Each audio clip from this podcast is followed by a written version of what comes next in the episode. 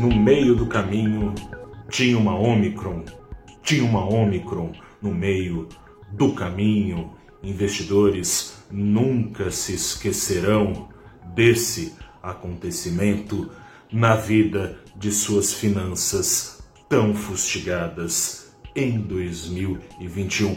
Paródias à parte, foi por aí mesmo o andamento do mercado em novembro de 2021. Começa agora o seu saldo do dia. Eu sou o repórter Gustavo Ferreira do valorinvest.com. Tô aqui para te falar que foi em poucos dias que o que era recuperação a bolsa virou frustração, virou mais perdas colecionadas uh, em 2021. O Ibovespa até a quinta-feira passada acumulava ganhos de mais de 2%, apesar do cenário ter piorado ao longo do mês. Juros, as perspectivas para os juros subiram um pouco mais. As perspectivas para a inflação, a mesma coisa. Já as perspectivas de crescimento foram ainda mais puxadas para baixo. Mas a PEC dos precatórios vem aí? Mas como assim? Ruim, né? Ruim. Ninguém aguenta mais a lenga-lenga e por mais que o chão fique escorregadio sob o teto de gastos furado, investidores ao menos vão saber aonde pisar e a proximidade da aprovação da PEC trouxe aí algum ânimo, a turma foi colocando as manguinhas de fora, vinha catando os cacos, vinha colecionando ali uh, descontos na sua lista, coisa e tal, mas tinha uma Omicron no meio do caminho, no meio do caminho tinha uma Omicron.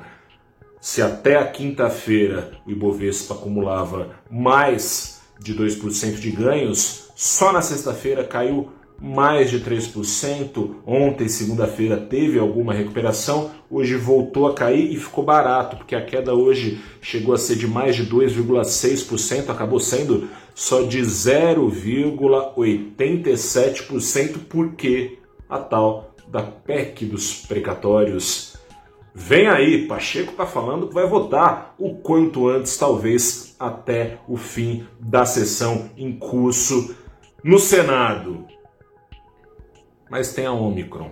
Tem a Omicron que traz incertezas, seria desastroso para a economia mundial nesse momento de recuperação já não tão forte quanto era, ainda mais para países como o Brasil, que possuem pelas próprias pernas motivos para tropeçar economia já tem nas planilhas contração sendo contratada uh, para boa parte do mercado. Fica aí se dividindo uh, o time de analistas entre estagnação, estagflação para 2021, de 2022, perdão, ou recessão já leve contratada para 2022. Isso sem precisar de Omicron. Não acabou, porque hoje Jerome Powell presidente do Banco Central Americano, o Fed, o Federal Reserve, trouxe a pá de cal que nem precisava.